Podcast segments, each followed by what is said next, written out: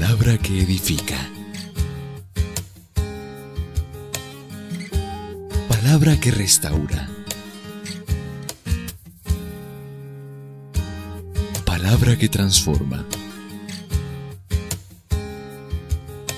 Misión Cristiana Filadelfia en Guatemala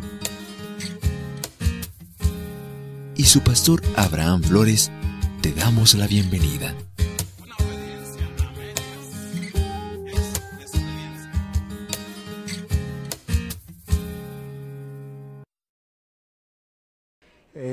Me puso muy fuerte hablar esta mañana a las familias, a la casa, al hogar.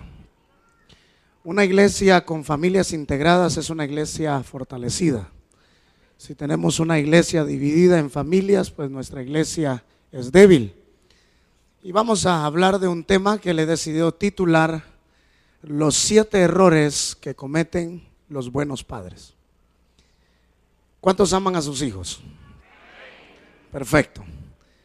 Los siete errores que cometen los buenos padres. Libro de Malaquías, capítulo 4.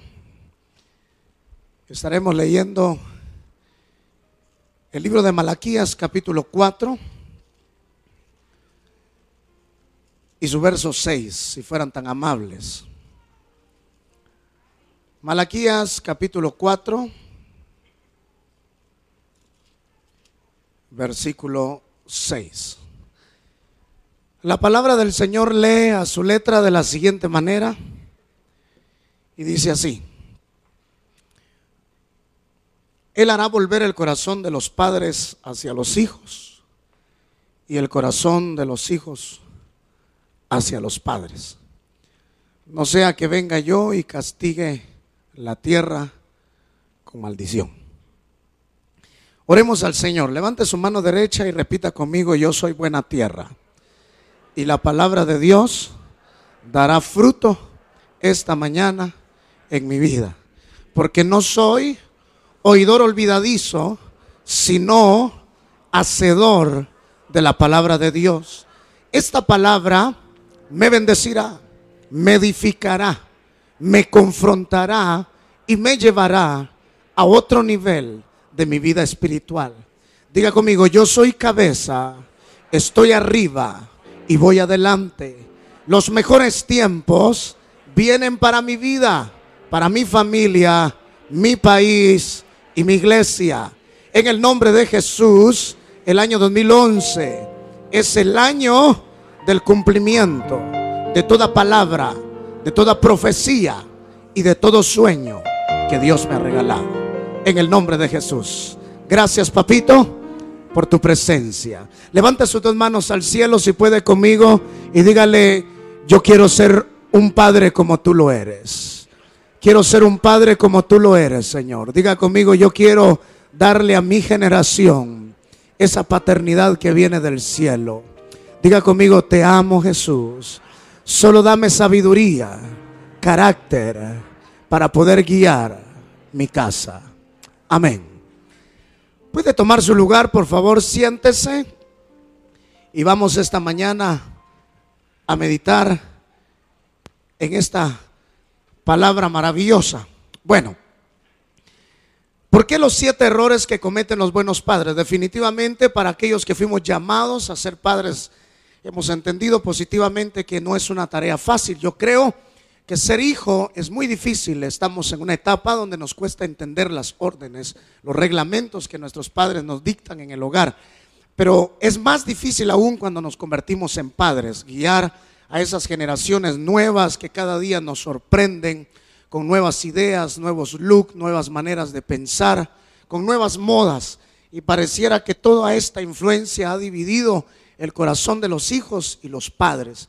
Hoy hablaré acerca de los siete errores que cometen los buenos padres, yo le aconsejo que si puede tomar nota del mensaje, hágalo. Sin duda alguna les servirá de mucha bendición. Habrá muchas citas, muchos ejemplos y muchas cosas aplicables que son para nosotros. Diga conmigo esta mañana, el mensaje de hoy no es para los que no vinieron.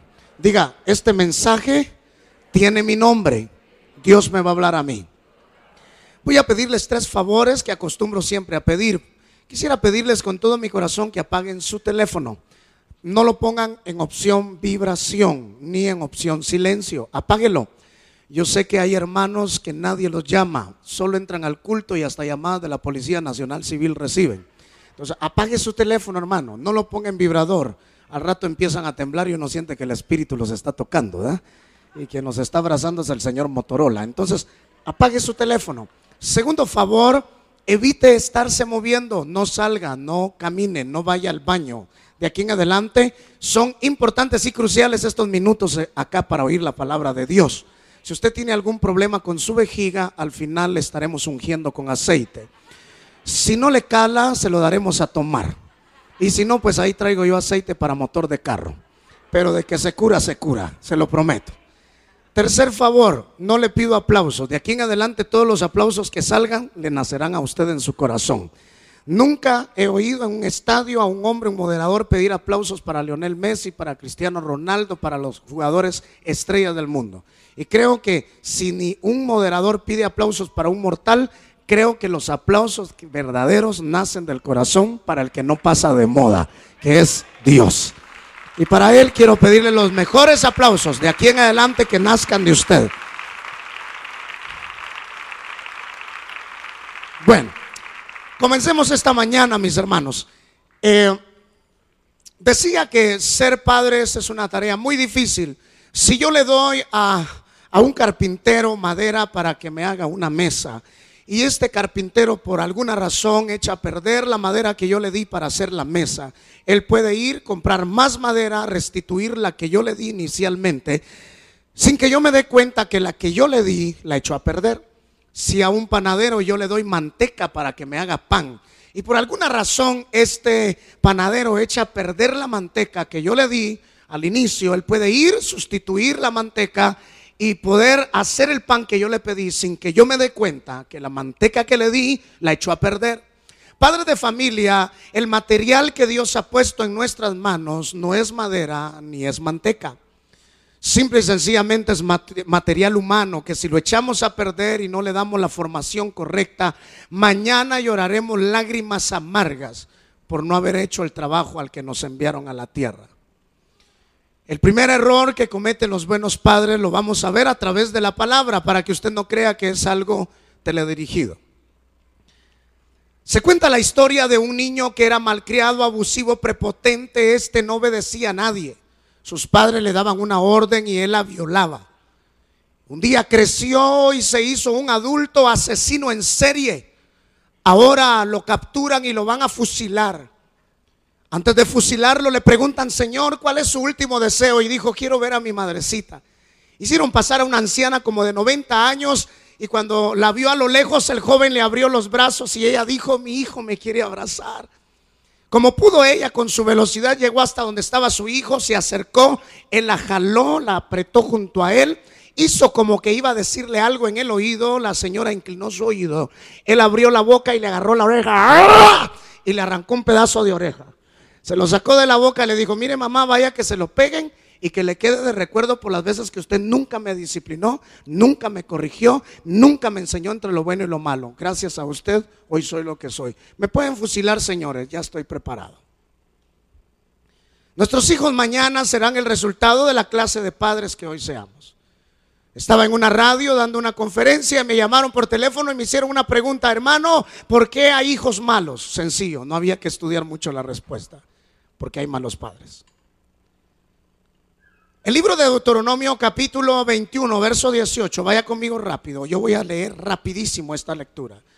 Deuteronomio capítulo 18, verso 21, vamos a ver qué dice la Biblia acerca de los rebeldes.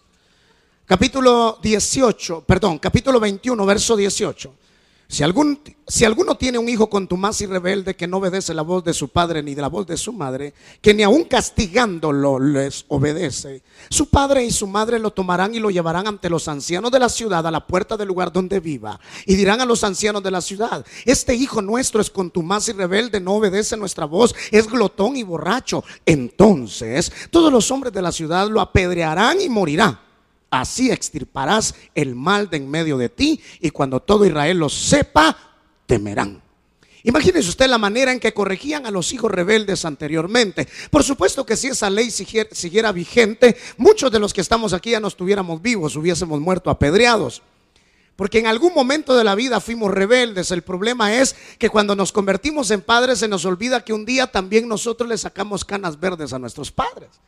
Dicen los padres típicos de la actualidad, yo no sé qué estoy pagando porque Dios me dio hijos así, pero a ellos se les olvida que un día también ellos hicieron sufrir a sus padres. Por supuesto que a una dimensión menos. Por ejemplo, la mamá dice, yo nunca he visto, nunca le grité a mi mamá, pero la dejó hablando sola cuando le daba una orden. Entonces se le cumplió aquel pasaje que dice, con la medida que tú midas, con esa serás medido y una cuarta más.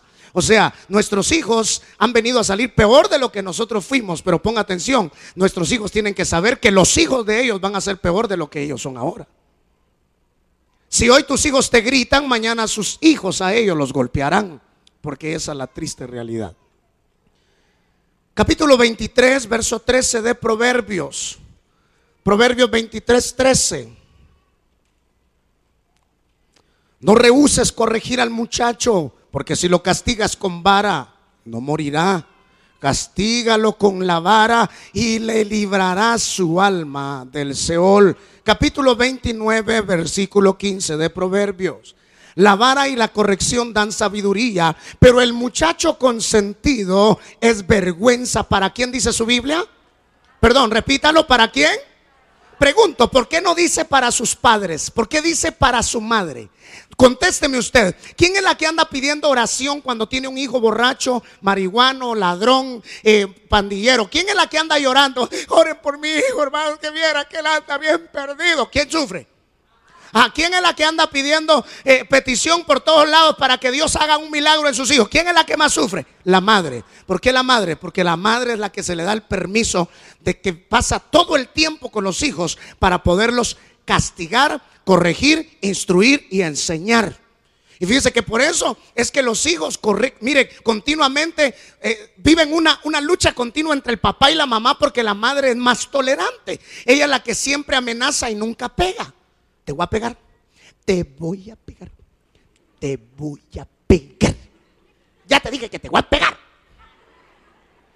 Y le dice el, amiguito, vos te va a pegar, hombre. Así me viene diciéndote que nací no me pega. Porque la señora siempre amenaza, pero nunca pega.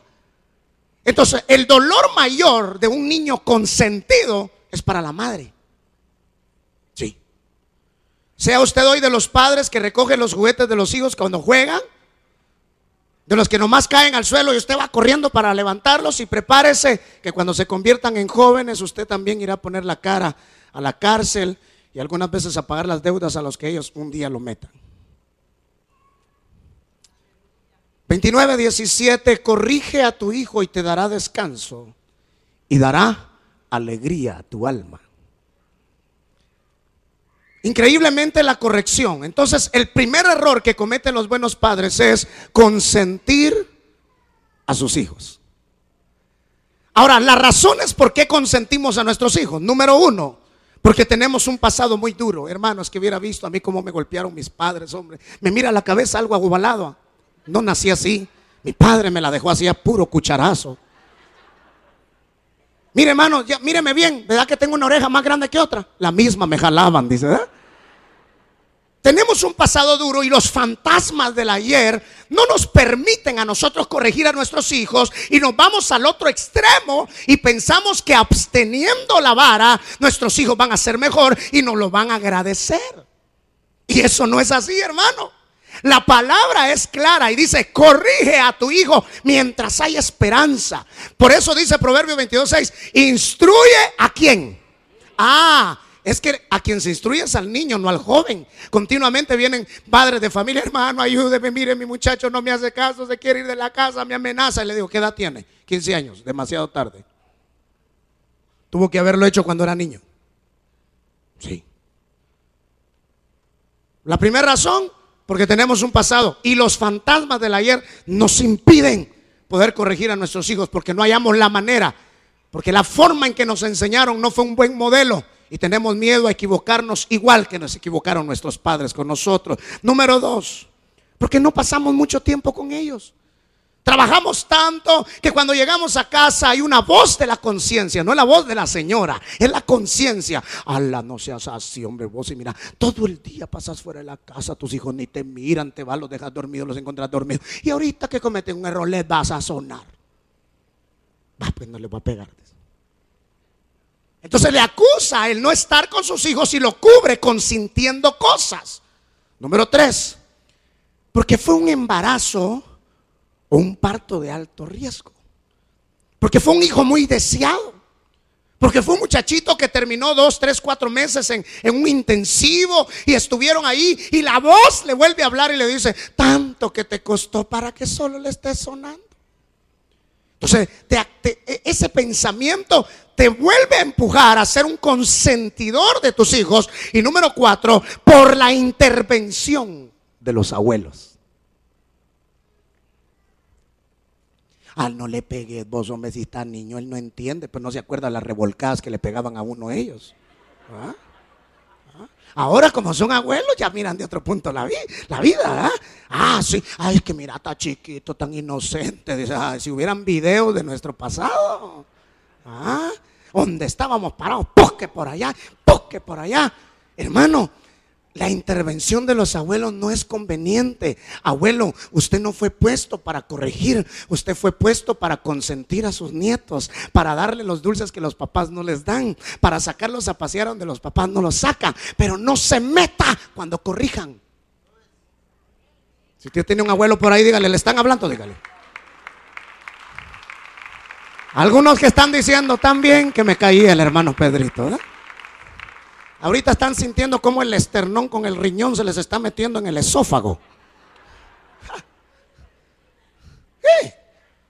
Hay abuelos, hermano, que se meten donde no deben de meterse. Recuerdo yo cuando quería corregir a mis hijos, allá aparecía mi mamá, no le pegues. Y un día me paré y educadamente le dije, mamá, papá, yo los amo, los respeto, los quiero, pero su tiempo ya pasó. Un consejo se los acepto. Pero que sea la última vez que ustedes se meten cuando yo corrijo a mis hijos. En primer lugar, porque cuando estos crezcan, cada vez que ustedes intervienen, lo que están quitándome es autoridad a mí como padre. viene un día que estos van a crecer y por los grandes consentimientos suyos, cuando sean rebeldes, ustedes ni vivos van a estar. Por favor, tres meses pasaron mis padres sin hablarme.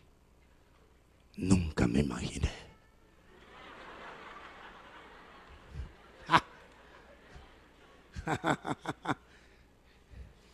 recuerdo que íbamos la primera vez para Estados Unidos a un lugar que se llama Iowa. Bueno, ya casi saliendo del aeropuerto, un hermano me dice en la puerta, no le vayas a pegar a tus hijos allá en Estados Unidos, porque si le pegas allá en los Estados Unidos te meten al bote. Y la más pequeña, que en ese entonces era Grace, la parabólica así le hacía, miren. Subimos al avión, fuimos, llegamos. Pero pareciera que la rebeldía está en la atmósfera usted. Cuando bajamos, entramos a un centro comercial, un mall, y aquella niña quería lo que miraba. Yo quiero que yo quiero, que yo Dije, Dios mío, ¿y esta Power Ranger de dónde la sacaron? Vienes, hermano. Y como allá todo es cámara, hermano, tenga cuidado. Pero en esa controlé que la cámara no me daba a mí. Y me la jalé detrás de una estantería, hermano. Y allá atrás la red, poque, poque, poque. Yo soy su padre aquí y en Guatemala, que no se le olvide. Y ahorita usted va a salir y que nadie se dé cuenta que le pegué. Y salió así.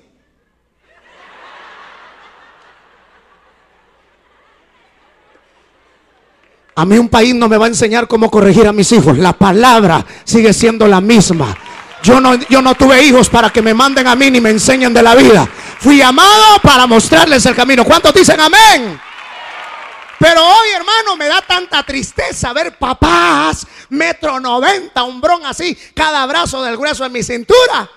Y un niñito de cuatro años los agarra así, mire.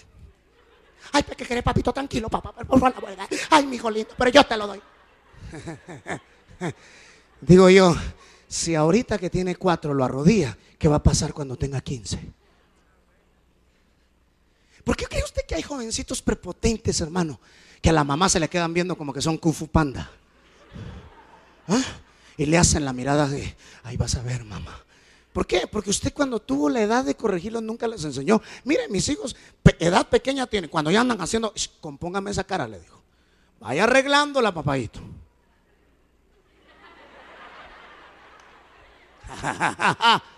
si no lo arregla ahorita, no lo va a arreglar nunca.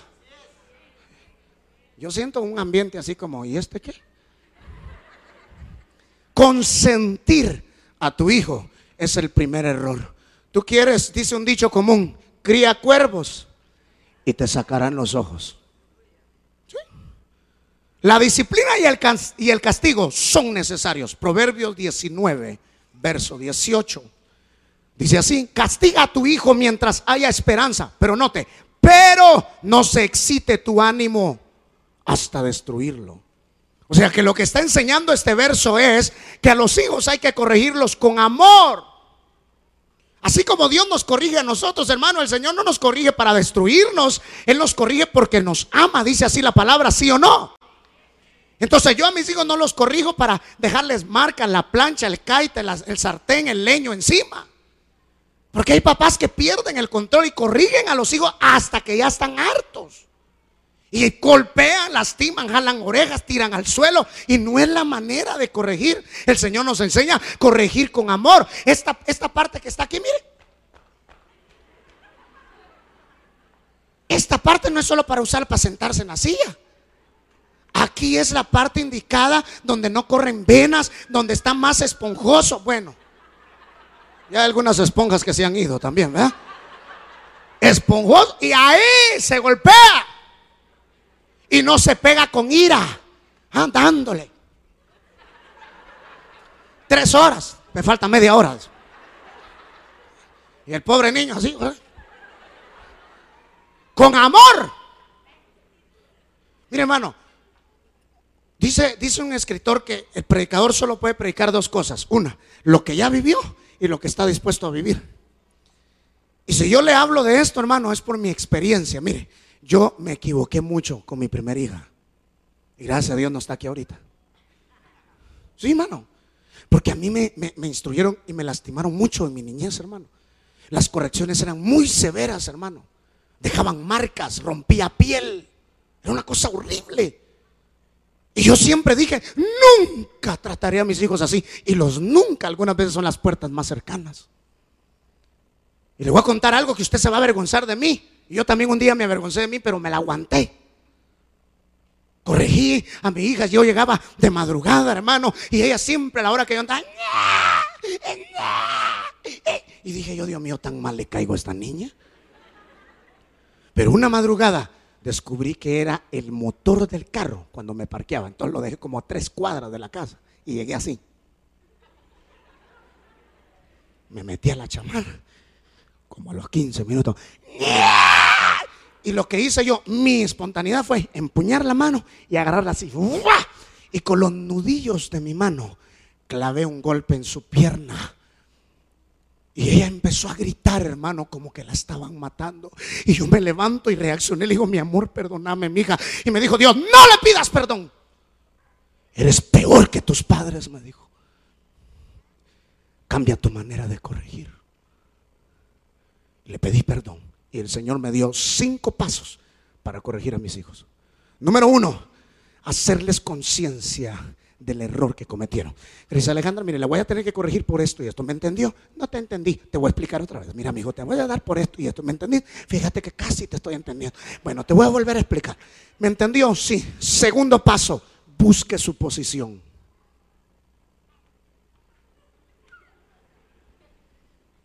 Y yo el versículo favorito, heme aquí, envíame a mí. Más bienaventurado es el que da que el que recibe. Esta falta amerita dos hinchazos, mija. Uno para que se orine y el otro para que le dé hambre. ¡Uno! Y no grite, porque los vecinos no se tienen que dar cuenta que le estoy pegando por desobediencia.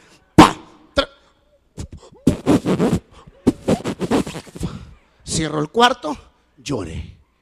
Me voy, a los 15 minutos regreso, la siento en mis piernas y le digo, Grace, cuando usted nació, mi amor, y le quité sus guantecitos. Verle los cinco dedos en su mano me hizo llorar.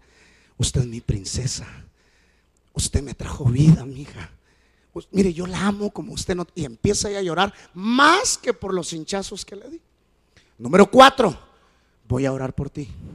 Padre, yo bendigo a mi hija y es cabeza y no cola, va adelante y no atrás. Ella vendrán a pedirle, y no pedirá en nombre de Jesús y aprende de los errores ajenos. Paso número 5. Ore usted por mí. Señor Jesús, me pegó bien duro.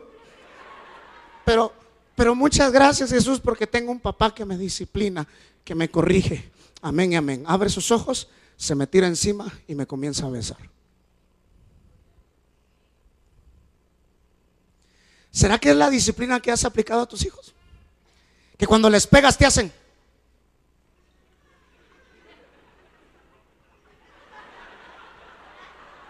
¿Ah? ¿Ah? ¿O será que tus hijos reconocen su falta y en vez de criticarte y señalarte se lanzan encima y le dan gracias a Dios por tener un padre que los disciplina? Voltea a ver al que está a su lado, dígale, le están hablando. dígale.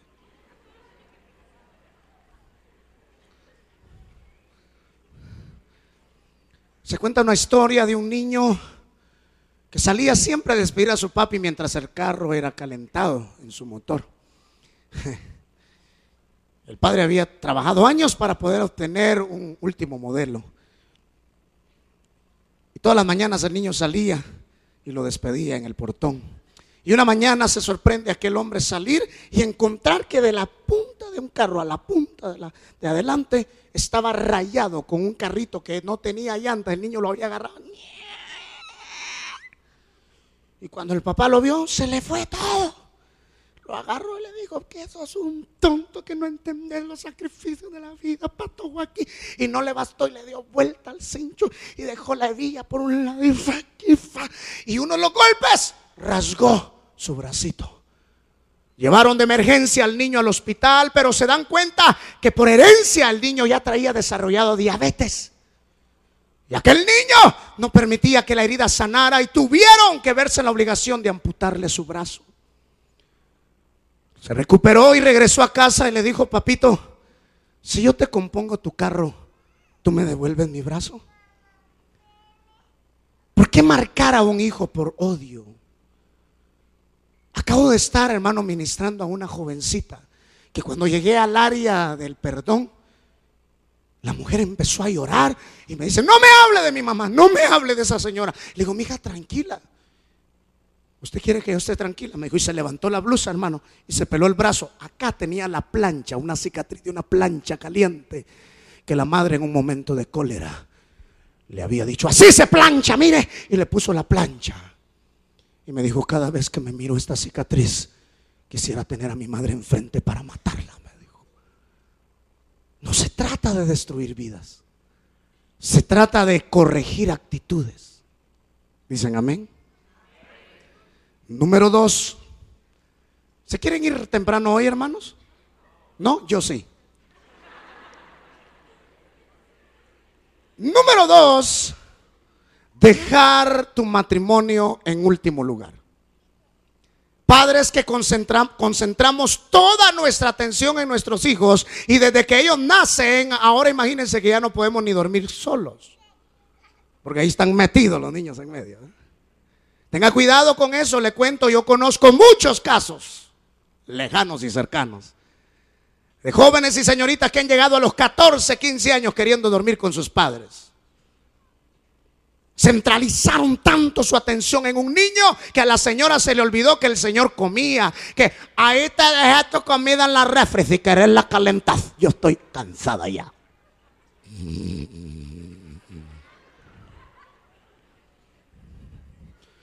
Va a servir la comida y lo primero que hace es servirle a los niños. Hey, señora, enséñenle el orden a sus hijos. Si usted no les enseña el lugar que tiene ese señor en la casa, ellos nunca lo van a ver como tal. Ay, que hay de aquellas madres que cuando sale el marido aprovechan para sacar la anaconda. Ese tu papá ya me tiene hasta aquí. Mira, pero un día de esto nos vamos a ir de la casa, muchachos. Yo una vez lo digo, prepárense porque nos vamos a ir de la casa.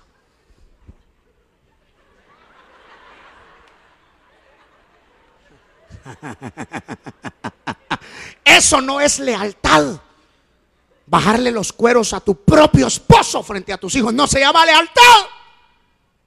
Sea como sea tu esposo, no sea que llene las, las características del marido que tú querías. Tu deber no es bajarle a él su valor frente a sus hijos. Sea, es que mi papá es un borracho, cállese la boca, es su padre y respételo. Pero mamá, es que vos, momento, él es su padre, respételo. De esas mujeres necesitamos en Guatemala y en Filadelfia en el nombre de Jesús. No es lealtad hablar de tu esposo a espaldas de él. Veamos ejemplos. Se los voy a, recitar porque yo quiero ir rápido. Génesis 25, 26 al 28 habla de una historia de dos padres, Isaac y Rebeca. Dice que nacieron los hijos y me llama la atención que dice que uno amó a un muchacho y el otro amó al otro. O sea, qué duro, hermano, tener en la casa dos bandos, dos equipos. Es que vos porque saliste igual que yo, mi hijo. Te pareces a mí. No sos feo igual que tu papá. Cualquier...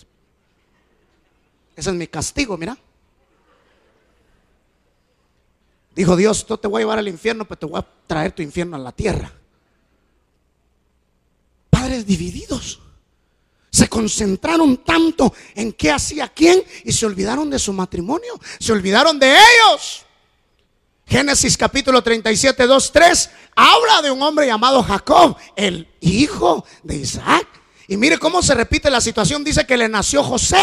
Y como era el menor de todos, dice que él lo amaba porque le nació en su vejez. Pero note usted, aparte de nacerle en su vejez, dice que le compró una túnica de colores para diferenciarlo de sus hermanos. Y dice, y desde aquel día que los hermanos supieron que su papá lo amaba más, no lo llevaban, dice. O sea que la culpa de muchos hijos que no se llevan en la casa es la culpa de los padres. ¿Ah? Porque hay papás, sí, que vos fueras inteligente como tu hermano, mira, aprende, no es vago igual que vos. No lo haga. No lo haga, hermano. Lo que está provocando es rivalidad entre ellos. Peor si se llama Angelito, el bandido, lo van a tirar de tercer nivel a ver si vuela. No, no, no. Concéntrese que el matrimonio va primero. ¿Cuántos dicen amén a eso? Mira, hermano, consejos. Nuestro matrimonio va primero. No perder de vista que necesitamos nuestro espacio. No dejar que los hijos nos separen. Si nuestro matrimonio es fuerte, nuestros hijos lo son. Somos el matrimonio modelo a seguir de nuestros hijos y no perder los detalles dentro de nosotros. ¿Cuántos esposos tienen años de no sacar a la señora, pero ni a comer allá en humo en tus ojos, sereno en tu espalda, chucho en tus pies, mosca en tu boca? Tacos en la esquina. Hay mujeres que cuando pasan por pollo campero le dicen a sus hijos, aquí me traía su papá cuando éramos novios. Hace 60 años, imagínese. Ellos inauguraron el primer pollo campero.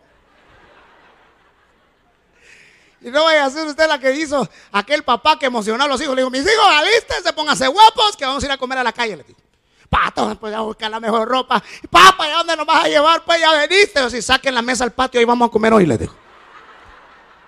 O sea, se trata de detalles. A ver, mujeres, levanten la mano, ¿cuántas les gustan las rosas?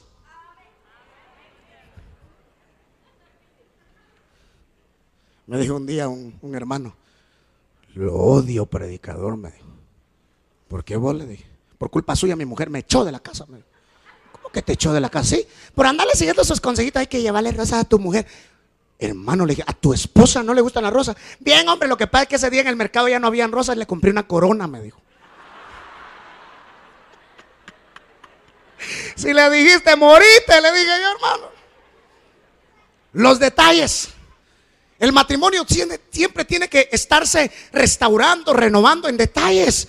Y lo primero que se pierde en el matrimonio son los detalles, las palabras, hermano, las acciones que hacen sentir bien a la otra persona, porque ahora nuestro mundo son los niños. Y mire, hay matrimonios que podemos pasar meses y años sin salir a pasear solos. No sucede. Los años se nos van y los hijos nos han absorbido y nos han absorbido. Pero como nuestro matrimonio estamos algunas veces sostenidos únicamente porque nuestros hijos viven en casa. Pero ya no hay amor. Los detalles. El hombre necesita detalles. Dicen amén los hombres. Ayúdenme pues, si no, no les van a dar almuerzo. Qué lindo es regresar a casa uno, hermanos lindos, y encontrar a la señora bien bañada, bien peinada, bien olorosa. No con el mismo pelo de la mañana. Dios mío, hombre, con las mismas chancletas. Hasta con el estómago mojado de haber lavado todo el día. Hasta con la marca Fab Limón, dice aquí, ¿verdad? Entra el marido dice, ya llegué, mi amor. Dice, cuando la mira sentada, ahí vengo. Porque a los hombres el amor nos entra por los ojos. Dicen amén. O sea, mire mi mamá, dos vestiditos tenía la viejita, uno en el lazo y otro puesto. Pero a las 5 de la tarde que papá iba a llegar, bueno, mucha, levante los juguetes, su papá ya viene, me voy a bañar. Cuando mi papá tocaba el timbre, mi mamá le abría la puerta y se le paraba así. Decía mi papá, esta quiere que le pague la bomba.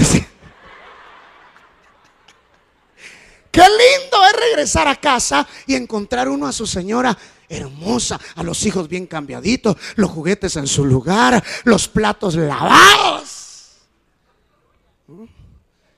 Vas a querer fresco y el mosquero. Sí, dame dos con mosca, porfa.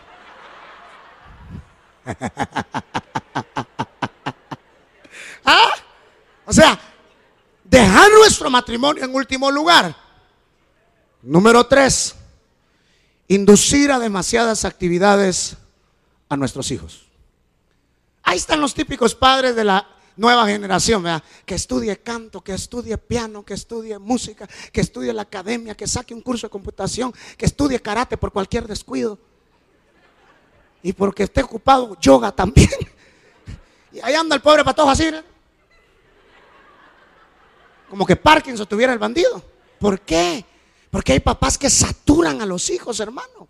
Saturan a los hijos en demasiadas actividades. Mire, le voy a decir, Eclesiastés capítulo 3, verso 1 dice, oiga lo que dice, todo tiene su tiempo y todo lo que se quiere debajo del sol tiene su hora. Le voy a regalar un, un pensamiento. El que mucho abarca, Mejor lo necesario con eficacia y no lo mucho sin resultados. No someta tantas cosas a sus hijos. Todo es una etapa de vida que ellos tienen que ser formados. Número cuatro, pasar por alto la vida emocional y espiritual de ellos. Los retos y las adversidades son obligatorias. Note usted. Los seres humanos fuimos diseñados, le conté la otra vez, 100 millones, gracias hermano, muy fino, 100 millones de neuronas altamente capacitadas nos ha dado el Señor en este cerebro, mire, para que se activen cuando hay peligro, para que se active cuando hay peligro. 100 millones, 100 millones. Pregunto, ¿cuántos de esos millones hacemos funcionar cuando hay adversidad? Fuimos diseñados para la adversidad. Fuimos diseñados para los obstáculos. Fuimos diseñados para los problemas. Entonces yo a mis hijos, ponga atención, no tengo que pasarles por alto su vida emocional, los tengo que preparar para mañana. Si se cae, se tiene que levantar. Por supuesto vamos a hablar de edades. Si se cae un niño de tres meses de la cuna, no lo va, que se levante. No, pero hay papás que ahí andan los niños ya de cuatro o cinco años, hermano, grandote. Se cae y ahí van encima, mire usted. Se hizo un estudio, hermano, que el 99%, ponga atención, de niños que han sido consentidos hasta en esos detalles en su vida son los que nunca terminan nada en su vida adulta. Son los que comienzan algo y no lo terminan. Son las personas que viven más atemorizadas con la vida. ¿Quiere usted formar un hijo así? Y entramos a, una, una farmacia eh, y, se me dejó, se me prendió la colochita, la de tres años. Papi, me voy contigo, venite pues, mi hija. De repente le andaba haciendo. Mi hija, no estás en la iglesia, tranquilízate, le dije. Al ratito me ¡pum! cayó. Me le quedé viendo, le dije, levántese mi amor, le dije. Y estaba un señor de la, de la farmacia así. Levántese. Se levantó se puso de pie, siguió caminando. Me le quedé viendo al Señor, le dije, no toda la vida estaremos para levantarlos. Tienen que aprender a levantarse en la vida. No puedo pasar por alto la vida emocional de mis hijos. ¿Qué hacemos con aquello? Si te lastiman en el colegio, mi hijo, decíselo a tu maestra. Porque vos sos manso, pero no menso. Primera de Barney 3.7. No, no, no. Mire, le voy a decir algo. No es cierto que es lo que hacemos todos. Ah, mijo, si te hace un daño, de queja, mijo. No, no, no, no, no. Míreme acá. Nuestro deber es formar a nuestros hijos para que aprendan a defenderse sin violencia. ¿Qué le digo yo a mi hija Grecia? Ella ya estudia. Le digo, mi hija, cuando a usted le falten el respeto, usted se va a parar serenamente, sin insultar, sin alzar la voz y le va a decir, mira, te voy a pedir un favor. Jamás te he faltado el respeto. Por lo tanto, te exijo que no me faltes el respeto a mí. Que sea la última vez. ¿Está claro? Y la pongo a que lo repita. Repítalo pues. Y haga la cara así de brava. Hágala. Y allá está que... Tienen que aprender que en la vida la tienen que respetar. No mandar toda la vida detrás de las faldas de la mamá pidiendo auxilio. Los hijos nos los dieron para formarlos y enviarlos al éxito, hermano. No para que sean dependientes de nosotros toda la vida. ¿Cuánto no quisiéramos tenerlos para siempre? Pero ellos tienen que desarrollar carácter. ¿Cuántos dicen amén? Usted como padre de familia tiene hijos adolescentes, dígale, hijo, de amor nadie se muere. Enséñenle a sus hijos que están en una etapa donde les tocará ganar, les tocará perder, van a, experimentar eh, varias situaciones amorosas, en algunas les irá bien, en algunas no, pero no lo pase por alto cuando lo note triste, cuando la note cabizbaja. Dígale nada más, esta es una experiencia más para tu currículum, hija mía, hijo mío, pero usted tiene que avanzar en la vida, no se quede tirado, no se quede anclado en esta vida, por delante hay más que recorrer. De amor nadie se muere es que me está amenazando con cortarse la vida. Porque Él era el amor de su vida. Todas las noches canta. Ahorita me acordé de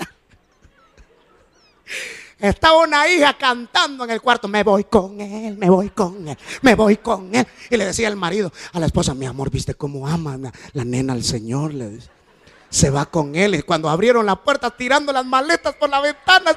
Y le dice, prepárate para que sientas. Le digo, y agarró el chicote.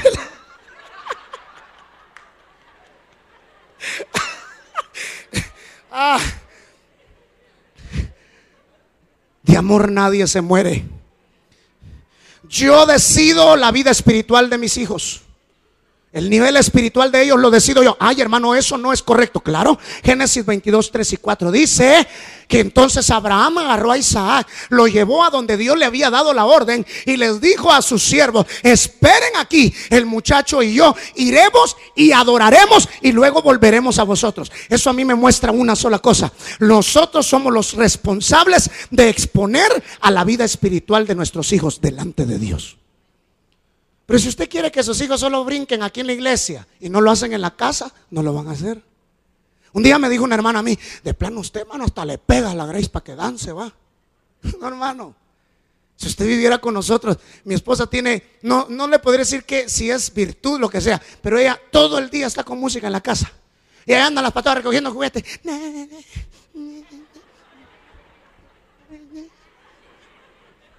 No, y yo puedo ir así todo tieso y desde que entro a la casa empiezo. Hay música.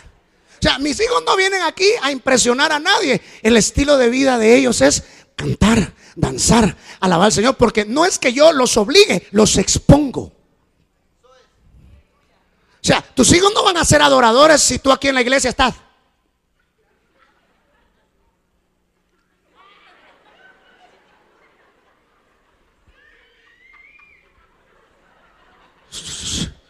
Tus hijos van a adorar como tú adoras.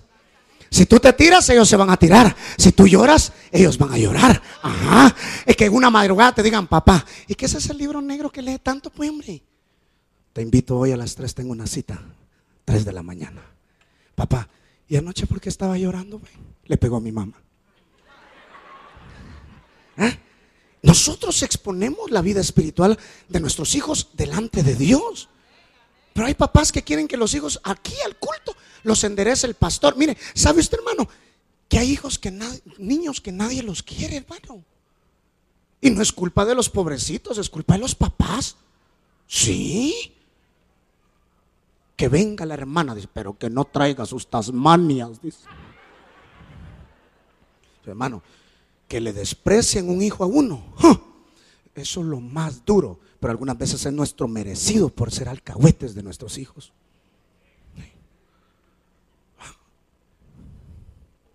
La iglesia no va a componer a tus hijos, tú les enseñas en casa.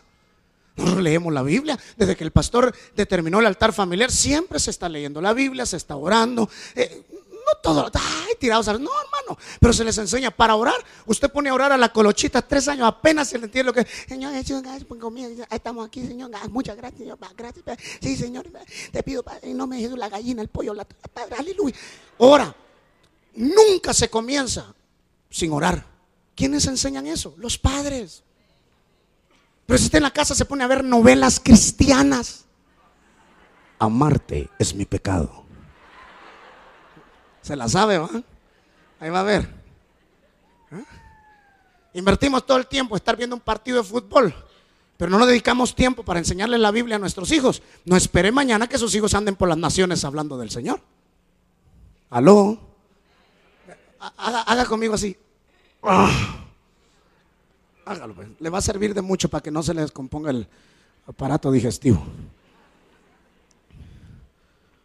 Número 5. Vamos a terminar, hermano. 12 y cuarto. Ser el mejor amigo de tus hijos.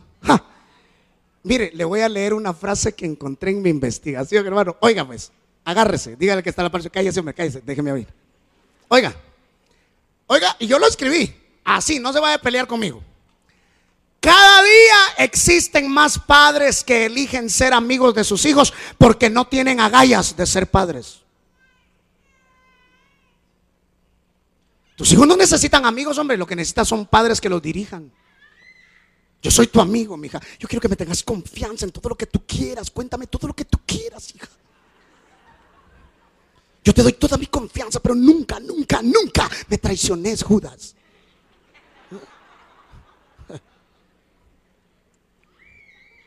Déjeme regalarle algo que anoté aquí.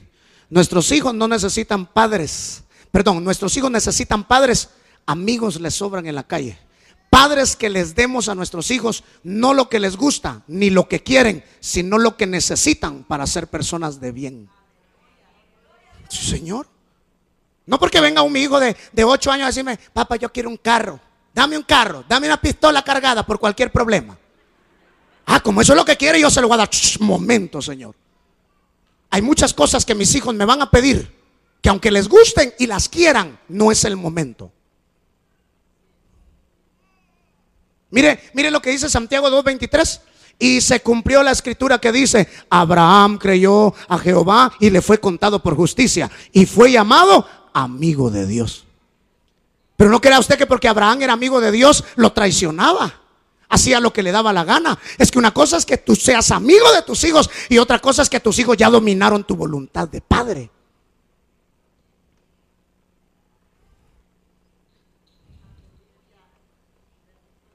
Perdón, hermanos. Yo sé que es duro esto. Ahí están los hijos amenazando. Pues si no me da permiso, de una vez le digo, de todas maneras me voy a ir, mamá. Me iré.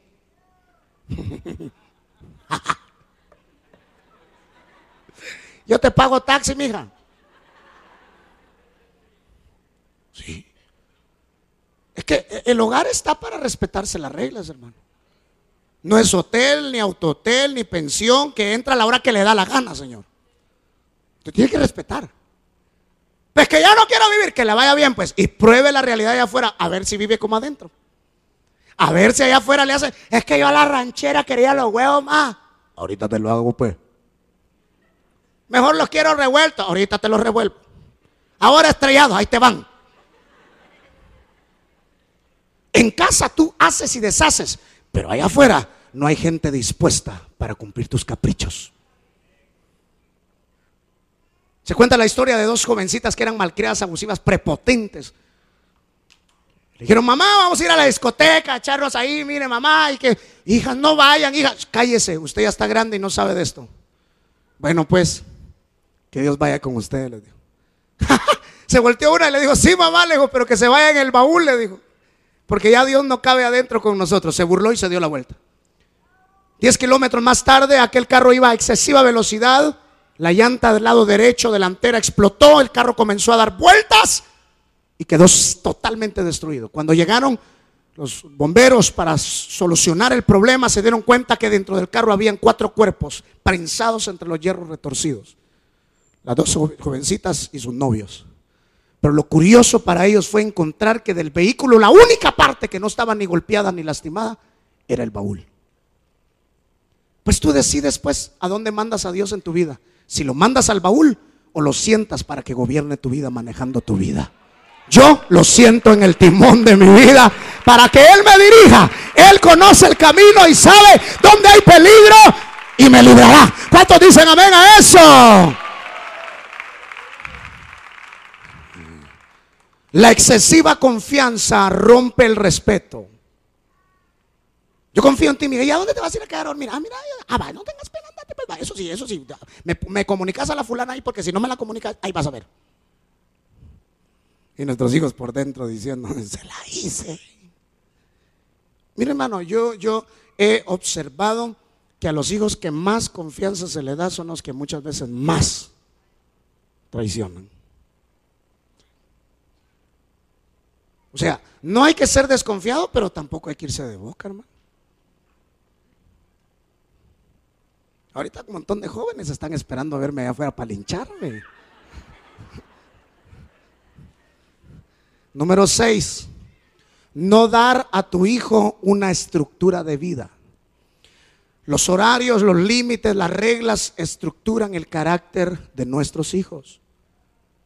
Hay hijos que hacen unos berrinches para irse a acostar, hermano. ¿Sabía usted que los estudiosos han concluido que los estudiantes más brillantes son aquellos que duermen bien y comen bien? Hay niños, hermano, que están estudiando, estudian en la mañana y son las 11 de la noche y usted no los para. Para arriba y para. Mire, a mí me da risa porque cuando llegan a traer a Grace Alejandra a las seis y media de la mañana a la casa y se sube al bus de los niños, todos los niños van en el vidrio así, mire. Aquí a las 5.30 está de pie, se echa el bañito, desayuna y sube al bus, así, ¿eh? Con energía, regresa de estudiar, se le pone a hacer sus tareas, se juega un rato, siete en punto de la noche, ya están durmiendo. Sí, señor. ¿Usted quiere que le produzca al niño durmiéndose a las 11 de la noche, una de la mañana? El pobre estaba así, está en la escuela, trabando los ojos. Pero que usted no tiene carácter de pararlo y decirle, es hora de dormir, punto y final.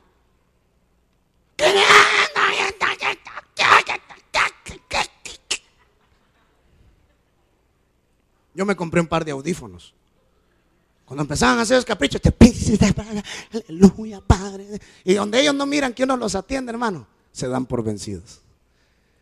Pero como hay hijos que solo llorar es lo único que tienen que hacer para que tengan encima a sus padres, lo consiguen. Hora de dormir. Hora de comer, se come en la mesa, no en los sillones. ¿Aló? Hay, niños, ahí está la mamá. ahí está tu bocadito. Vení, papá, te voy a decir. Eso, eso no es así, hermano. A los niños se les sienta para que coman. O los típicos padres que andan metiendo a los niños en las tiendas, dándoles risitos, galletas y de todo. Cuando es hora de comer, ya no, ya no, ya no comen nada sano. ¿Para qué me invitaron? Hay que limpiar. Si ensució, limpie. ¿Jugaron mucha? Sí, levanten los juguetes, pues. Limpien, limpien. Es el área de ustedes, limpien. No, que le voy a ayudar, que está chiquito. No, pues no, no, pues si tú pudo jugar, que levante los juguetes. Fíjese que yo aprendí una cosa y quiero con el respeto hoy de, un, matrimonio que está aquí mencionarlo, hermano Ronald y hermana, hermana Brenda. Una vez se me dio la oportunidad de ir a su casa y me dio tanta curiosidad llegar y encontrar a, Ronalito jugando con un juguete. Y me dice, hermana Brenda, es que nosotros le hemos enseñado, juega con uno. No está jugando con todos al mismo tiempo. Entonces, que juegue con uno y ahora ya no quiere esto, quiero el otro. Ah, bueno, guarde ese y agarre el que quiere. Porque hay mamás que todo el día pasan tan cansadas y los muchachitos nunca dejan de desordenar. ¿O no, madres? ¿Y quiénes son las culpables de eso? La mujer maravilla. ¿Usted? ¿No los educa? ¿No los disciplina? Ahí está. Número dos aquí. Las deudas no son la mejor opción. Si no dejamos casas, terrenos, negocio y dinero, tampoco dejemos deudas. ¿Sí? Nuestros hijos nos lo van a agradecer. Fíjese que el día que usted y yo nos muramos y lleguen y digan, fuiste un buen padre, me ayudaste. Y lo más bonito de todo, papá, que no me dejaste deudas. Porque hay papás que si se mueren el día de hoy, dejan bien clavados a los hijos, hermano. Y llegarían a llorar al, velorio, no porque se murió el viejo, sino por la gran deuda que les dejó. Sí. De, con cuestiones de la... A mí me enseñaron, el que no se endeuda nunca tiene nada. El que no se endeuda nunca tiene nada. Y eso se me metió aquí. Hermano, yo llegué a deber unos miles que ustedes no se imaginan. Miles de miles, hermano. Para ser un patojo que comenzaba a vivir casándome, hermano. Yo tenía una deuda de 120 mil quetzales. ¿De qué no me pregunte? Porque los chapines tenemos ese problema. Entramos a un centro comercial y lo que nos gusta agarramos aunque no tengamos billete. Mire, señor, le doy esta su, su, su, olla de presión y le pone fuego a los frijoles y se le cocen, fíjese. Ah, me la llevo, dice, ah, me la llevo. Aunque pase allá sin poder dormir. Hay gente que ni dormir puede de las deudas, hermano. ¿Ah? ¿Sabe qué hacen cuando vienen a la presencia? Y como una presencia de las que hubo hoy esta mañana. ¿Sabe qué hacen cuando logran tocar al manto? Señor, que sea hoy el rapto. Para que mañana le cobre Electra a mi familia que se quede en la gran tribulación. Sí. Si hay gente, hermano, que no adoran el culto, no porque anden pecados, sino por las grandes deudas que carga y mañana tengo que pagar tal cosa y tal cosa. Es que el problema no es deber, el problema es deber y no pagar.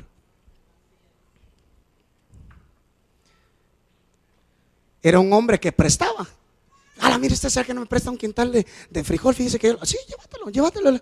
Al, los dos meses, mire, disculpe usted, yo sé que soy un sinvergüenza, pero mire, présteme otro quintal y le prometo que se lo vuelvo a pagar. No tengas pena. A los tres meses, mire, uno, uno más, ya no, ya. Ahí en el granero está. Allá al rato venía aquel todo con la cara hacia abajo. Usted le dijo, no pude abrir el granero. ¿Por qué? Le dijo, así era el candadote que estaba. Mire, usted le dijo una gran cadenota. Vos te llevaste la llave, le dijo. El que presta y no paga, tarde o temprano se le van a cerrar las puertas. Y nuestra actitud ante los problemas son la estructura de la vida que ellos tendrán. ¿Qué actitud tomas tú y yo cuando hay problemas? ¿Se pierde la paz en el hogar? ¿Terminamos peleando? La mujer amenazando con que se va de la casa, el otro diciéndole yo te, yo te llevo a donde vas. ¿Cómo reaccionamos ante los conflictos? Esa estructura de vida la necesitan nuestros hijos para enfrentarse más adelante. Mi papá me enseñó que fuera el tamaño del problema que fuera, yo tengo la capacidad con la ayuda de Dios de enfrentar ese problema. Ese problema no me va a destruir, me va a hacer crecer para enfrentar los que vengan detrás de ese. Aleluya. Bueno, número siete. Esperar que tu hijo realice tus sueños. Ese es el error número siete. Yo solo soy un entrenador de mis hijos. Solo quiero ser un colaborador de sus éxitos. Salmo 127, 3 y 4 dice que herencia de Jehová son los hijos y cosa de estima el fruto del vientre. Y que son como saetas en manos de quién dice? De los valientes. O sea, esas flechas son nuestros hijos y nosotros decidimos si lanzarlos o no y a dónde los lanzamos. No es el pastor, no es el predicador el que bendice a los hijos. Es usted como padre de familia el que dice, hijo, al profesionalismo. Hijo, a la victoria. Hijo, al éxito. Pero si usted los deja guardados ahí, ellos no llegarán a ningún lugar. Jueces, jueces capítulo 11, verso 1. Oiga lo que dice. Jefté, el galaíta, era esforzado y valeroso. Punto. Era hijo de una ramera y de un hombre llamado Galaad. Me pregunto yo, ¿por qué tuvieron que escribir ramera si ella tenía un nombre? Aquí me muestra una cosa. Mire, la mamá era una mujer de la mala vida. Una mujer que tenía que dar su cuerpo para adquirir ganancias. Yo me imagino a la mamá de Jefté. Dice que él era valeroso era guerrero. Eso me da la pauta que este hombre triunfaba y la fama de él se hacía oír en todos lados, que llegaba al oído de la mamá. Hoy vamos a estar celebrando la victoria de Jefté que hizo contra el pueblo de tal, tal. Entonces la mamá llegaba, pero como era ramera, no era vista bien y se quedaba en la esquina, hermano, quizá escondida detrás de un arbusto y decía, ahí está mi hijo Jefté. Yo no pude, pero él sí pudo. Yo no lo logré, pero él sí lo logró. Yo no pude llegar ahí, pero él lo hará. De eso se trata, hermano. No se trata de que nuestros hijos un día también estén sentados en la silla de la desgracia, llorando el no haber aprovechado oportunidades. Lo que yo no tuve, mis hijos lo tendrán. A donde yo no llegué, ellos llegarán. La universidad que no hubo para mí estará para ellos con las puertas abiertas. Yo soy, soy un entrenador de la vida de mis hijos. Que un día cuando triunfen, yo diga, colaboré con un poquito. Porque te cuento que si fracasan también te sentirás tan culpable. Concluyo. Efesios capítulo 6, verso 1, en la versión Dios habla hoy, dice así. Hijos, obedezcan a sus padres, porque esto agrada al Señor. Porque esto es justo. El primer mandamiento que tiene una promesa es este. Honra a tu padre y a tu madre y serás feliz en la vida.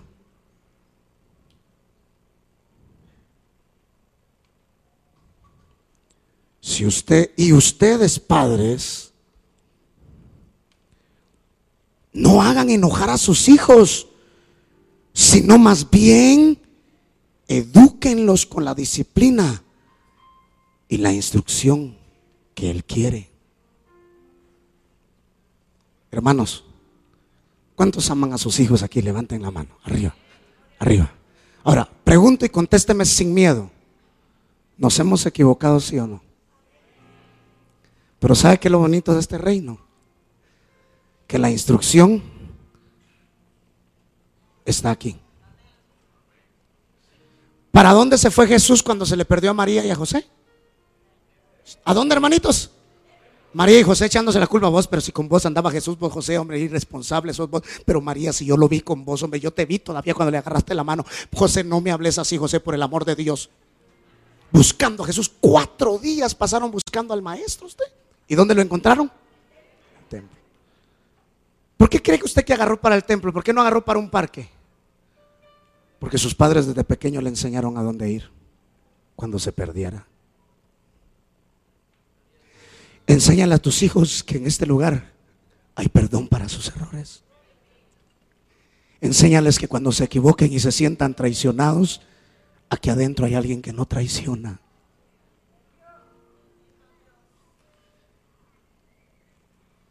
Ninguno quiere un hijo maleante. Mañana no queremos ir a una cárcel a tener que hablar detrás de las rejas de un hijo.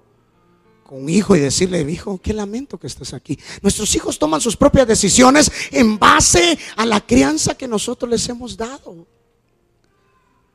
Qué duro es crecer, mis hijos.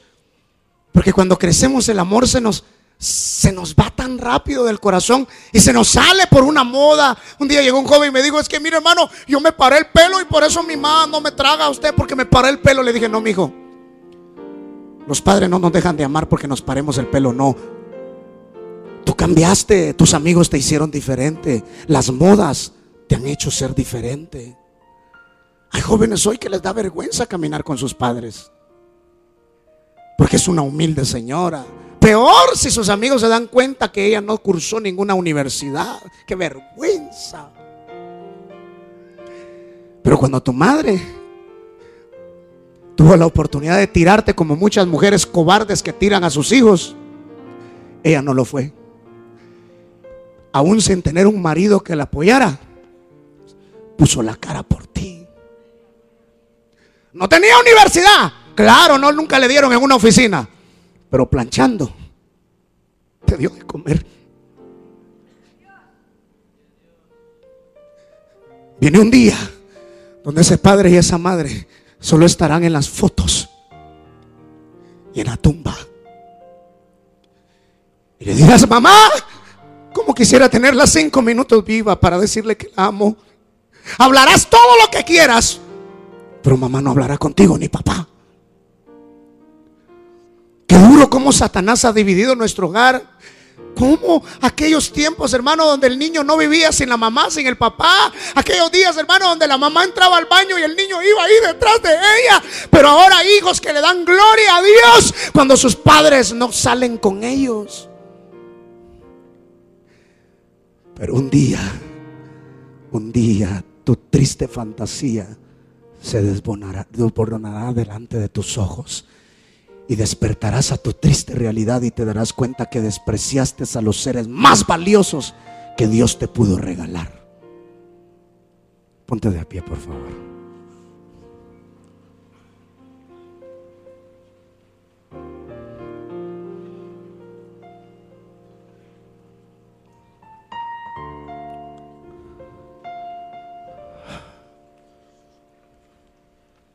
¿Tienes a tu familia aquí?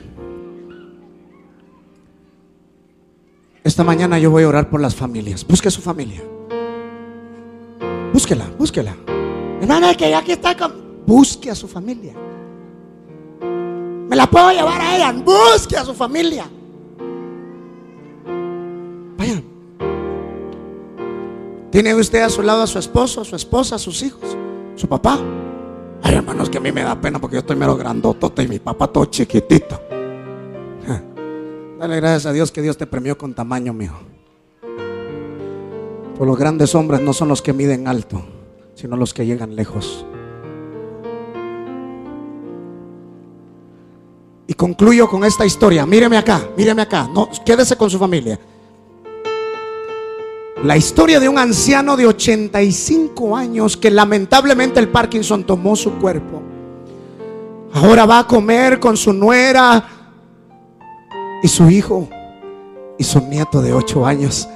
Ah, aquel viejito comienza a agarrar la taza queriéndosela llevar a la boca cuando de repente la suelta la nuera se levanta, le dice, mi amor, ya viste lo que hizo tu padre, es un viejo acalambrado, tonto y viejo, anciano que solo destruye nuestras herencias. Mira, esa taza me la regaló mi mamá. Decile algo, pues. El señor agacha la cara y el hijo le dice, papá, la regó, viejo. Y solo eso le vas a decir, mi amor, que descaro el tuyo. ¿Sabes qué? Le dijo, de ahora en adelante que este viejo ya no coma con nosotros en el comedor, que coma en la cocina, le dijo, porque no es justo. Me va a seguir quemando, quebrando la vajilla. ¿Y sabes qué? Le dijo, en la esquina hay una carpintería. Mandémosle a hacer una su taza de madera, le dijo, para que ya no nos quiebre más tazas. Pasaron los días y aquel padre entra al cuarto del niño y el niño está labrando algo con sus manos y el niño esconde sus manos por detrás y le dice, ¿qué tienes en las manos? Nada, papi, no tengo nada. ¿Me enseñan las manos o te corrijo? El niño sacó la primera mano y en su primer mano tenía una navaja y su mano sangraba y en la otra un pedazo de madera vieja y le dice, papi, Solo estoy labrando la taza en la que te voy a dar café cuando te pongas viejo y te vayas a vivir conmigo.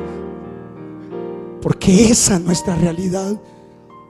Hoy tú desprecias a tus padres por ser viejos y un día tus hijos se reirán de ti. Es que tiene cabeza blanca. Ahí hay mucha sabiduría. Los amigos más fieles que puedes encontrar en la vida son tus padres. Porque aun cuando te traicione un hombre y te embarace, ahí estarán ellos para llorar. Para decirte, mi hija, hiciste pedazo nuestro nombre, pero sigo siendo tu padre.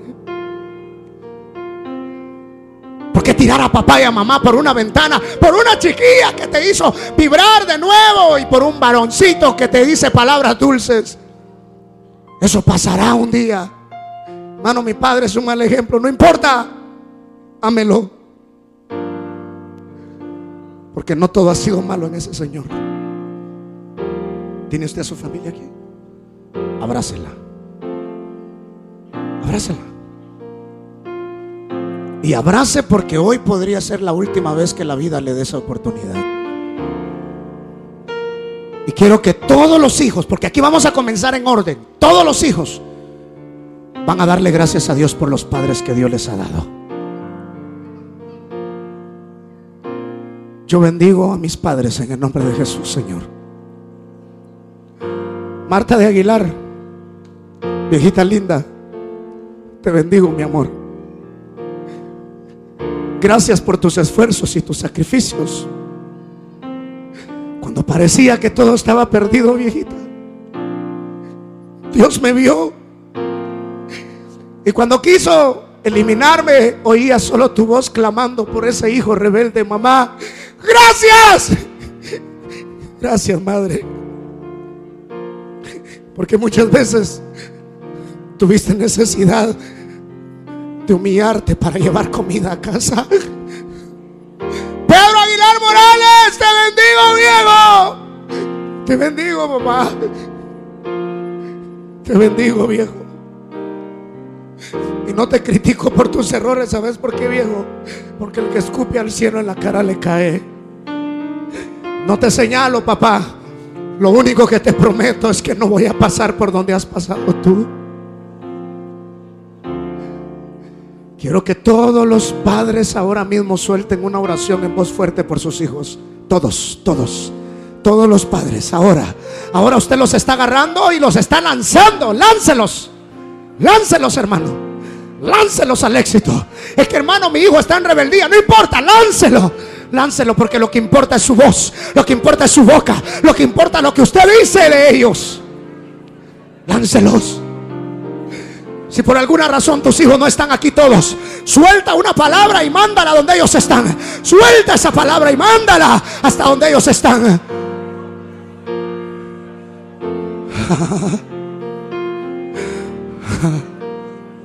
Y Jehová hará volver el corazón de los hijos a los padres y el de los padres a los hijos.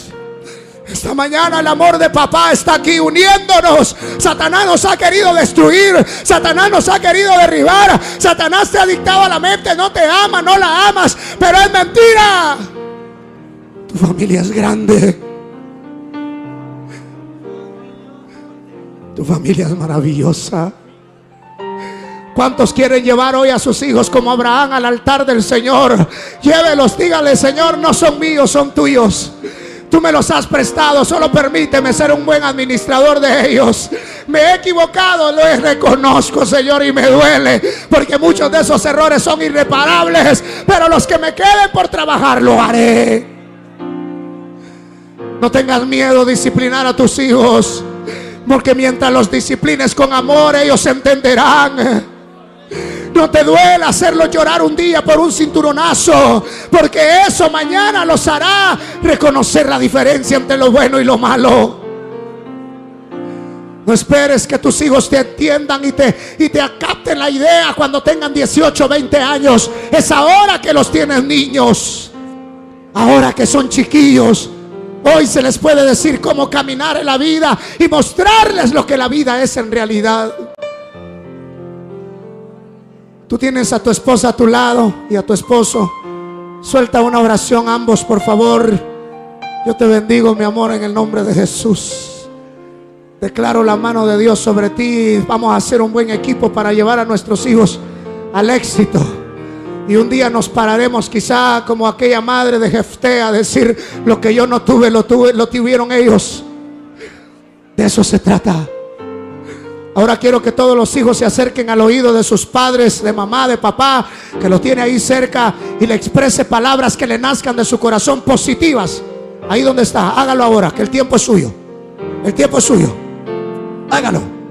Háblale al oído, dígale, mamá, usted sabe que yo la amo. Vieja, perdóneme. Yo no sé cómo usted trate a su mamá. No lo sé. No sé si usted le dice mamita, señora, doña, no sé. Pero dígale algo. Cuando sus hijos le abracen, abráceles usted también. Y dígale, mi hijo, yo para usted quiero lo mejor. Usted va a levantar el nombre de Dios, hijo. Dios está aquí. Que no te cambien las modas. Que no te cambien los amigos. Los amigos hoy están y mañana se van. Una unción maravillosa aquí. Algo está pasando esta mañana en este lugar.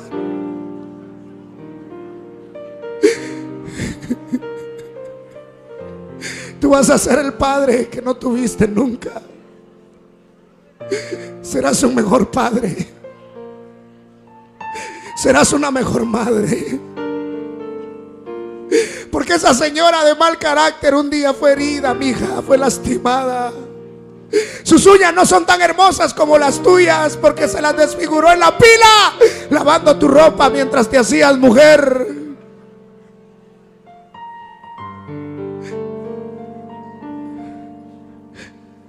Gracias. Gracias Jesús. Quiero que por favor cerremos este momento todos juntos y que nos demos un abrazo de los que solo en familia se pueden dar. Hágalo. Pero un abrazo y un beso. Mejor si a sus padres se los da en la frente como un reconocimiento de autoridad. El beso en la frente determina autoridad y reconocimiento. Abrace duro, fuerte, porque podría ser su último abrazo grabado. Gracias Jesús. Ahora quiero pedirle de favor que levantemos las dos manos al cielo y le demos gracias al Padre por excelencia, al que nunca se ha equivocado en su paternidad.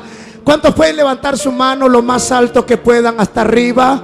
Hasta arriba y quiero que usted ahora en un minuto en voz fuerte le diga las palabras más lindas a su papá, a ese papá que nunca lo ha abandonado, nunca lo ha dejado, nunca lo ha herido, nunca lo ha traicionado. Levante la voz y dígale, gracias. Te bendecimos, papá. Eres bueno. Jamás te has equivocado. Y aún nosotros con nuestros errores lo hemos hecho, pero hoy rectificamos. Hágalo, hágalo, hágalo, hágalo. Se oye, se oye, se oye, se oye, se oye. Se oye, se oye. Vamos a terminar de esta manera. Los que tengan una voz fuerte, una garganta sana, levanten su voz porque esta mañana algo está pasando aquí. El amor del Padre está descendiendo.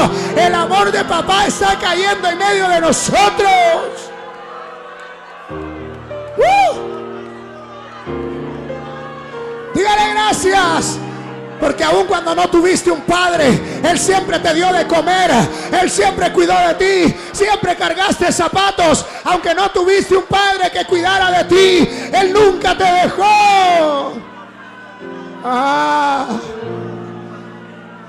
Necesito aquí al frente rápidamente a todos aquellos que quieran abrirle su corazón a Jesús que saben que han fallado en la vida y que hoy necesitan pedirle perdón a Cristo. Salga rápidamente de su lugar donde está. Venga aquí al frente usted que sabe que como hijo se ha revelado, que hace hecho cosas malas y que hoy quiere rectificar delante de Dios. Salga. Venga aquí adelante. Venga, venga. Venga, por favor. Venga, venga, venga. Gracias, mija. Aquí adelante. ¿Quién más? Vengan acá al altar. Vengan acá al altar. ¿Quién más? Viene otro joven más acá. ¿Quién más? Viene otra jovencita más acá de este lado. Alabe al Señor. Alabe al Señor. Algo está pasando aquí. Alguien más. Quiero que salgas de tu lugar, tú que sabes que eres un hijo, que le ha faltado respeto a tus padres, que has sido desleal. Tu madre y tu padre te insisten a buscar de Dios y tú miras a Dios como un enemigo, pero hoy has entendido la palabra que Dios ha dado a través de mi boca. Ven, ven al altar, dobla tus rodillas y pídele perdón a papá, pídele perdón a Dios. Hermano, yo me quiero reconciliar. Viera que he venido a la iglesia y no he cambiado. Ajá, porque no es la iglesia la que cambia, es Jesús. Su presencia, la relación con Él te hará diferente. Ven, ven, ven al altar. No te quedes en tu lugar. Jesús hoy está haciendo algo especial.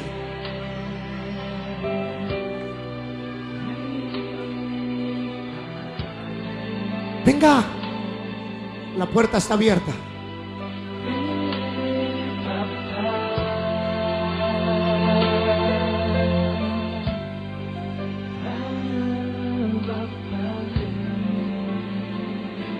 Porque todos nos equivocamos en algún momento en la vida, pero a todos se nos da la oportunidad de rectificar, de corregir.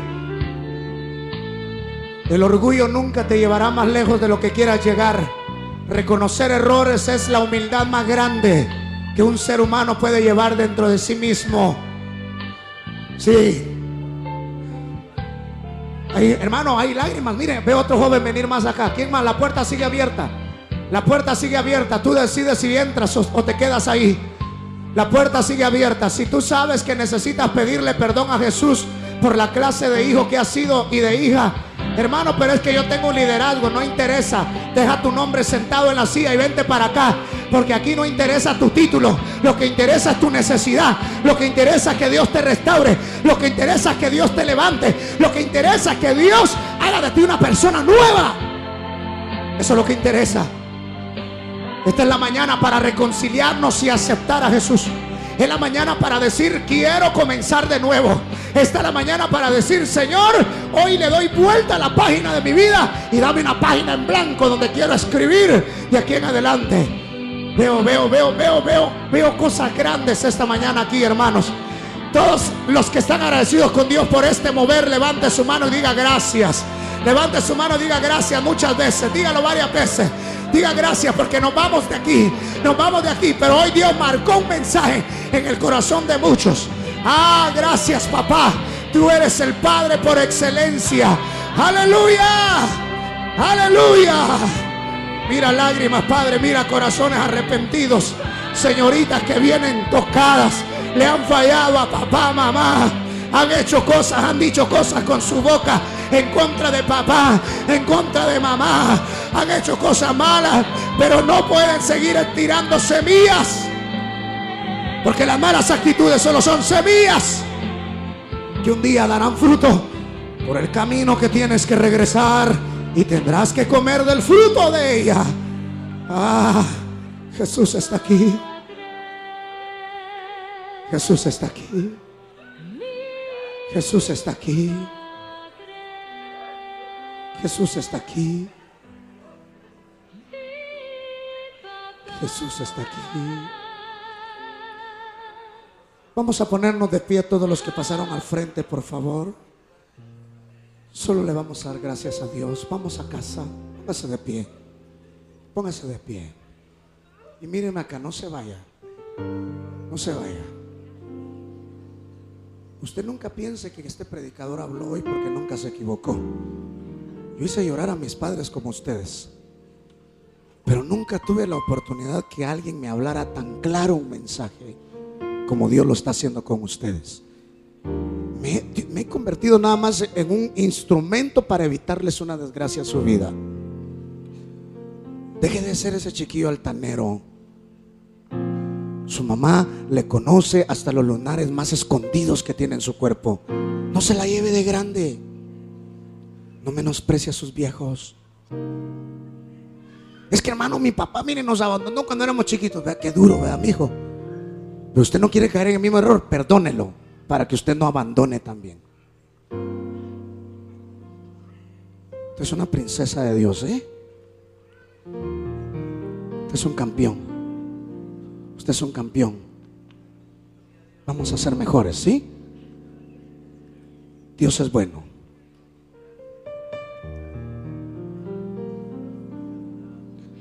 Dios te ha bendecido ¿eh? una gran madre.